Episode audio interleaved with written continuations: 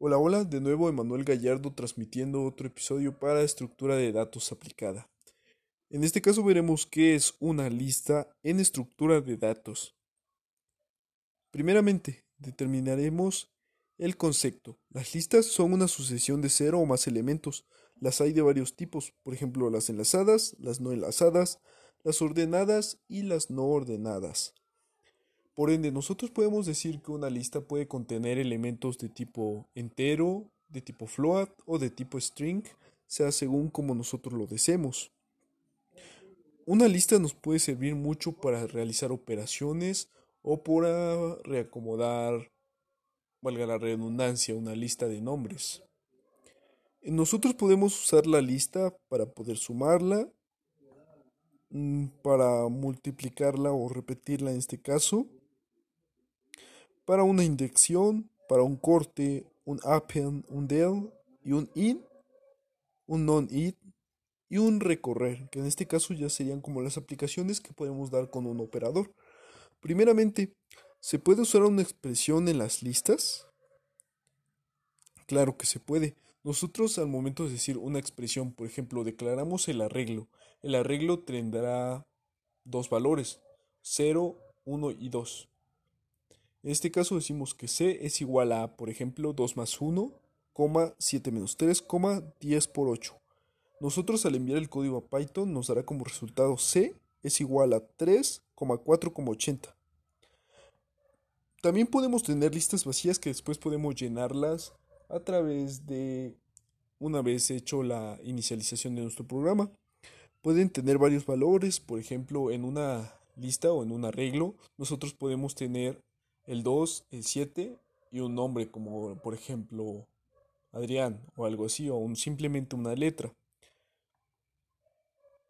Nosotros podemos usar la palabra len para devolver el total de las listas. Esto es decir, por ejemplo, la variable a tiene a, b, c. Nosotros ponemos len y el nombre de la variable.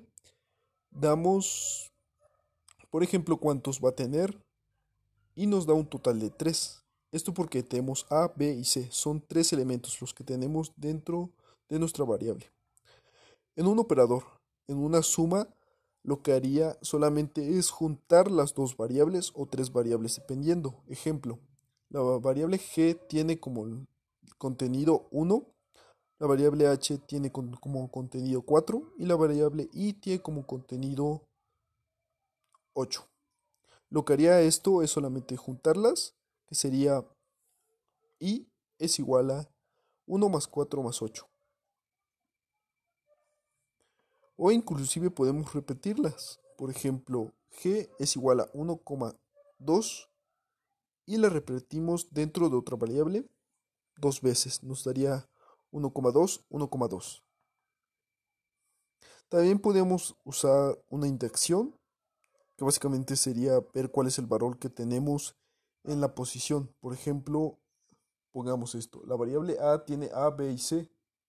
Si nosotros lanzamos que queremos la variable que está en, el cuadro 2, nos aparecerá por defecto c, a1, 2. Podemos realizar un corte, o sea, eliminar cierto fragmento. Podemos mandar un append, que básicamente sería mostrar o añadir un poco más podemos lanzar un del, que sería eliminar alguno que esté ahí. El in, que es para comprobar si tenemos cierto número ahí. El not in, para comprobar que no tenemos cierto número ahí. Y básicamente esas serían las operaciones principales que podemos realizar. En conclusión, podemos usar las listas para muchas cosas, como una estructura simple, y también para varias situaciones. He aquí mi podcast. Nos vemos y hasta el próximo episodio.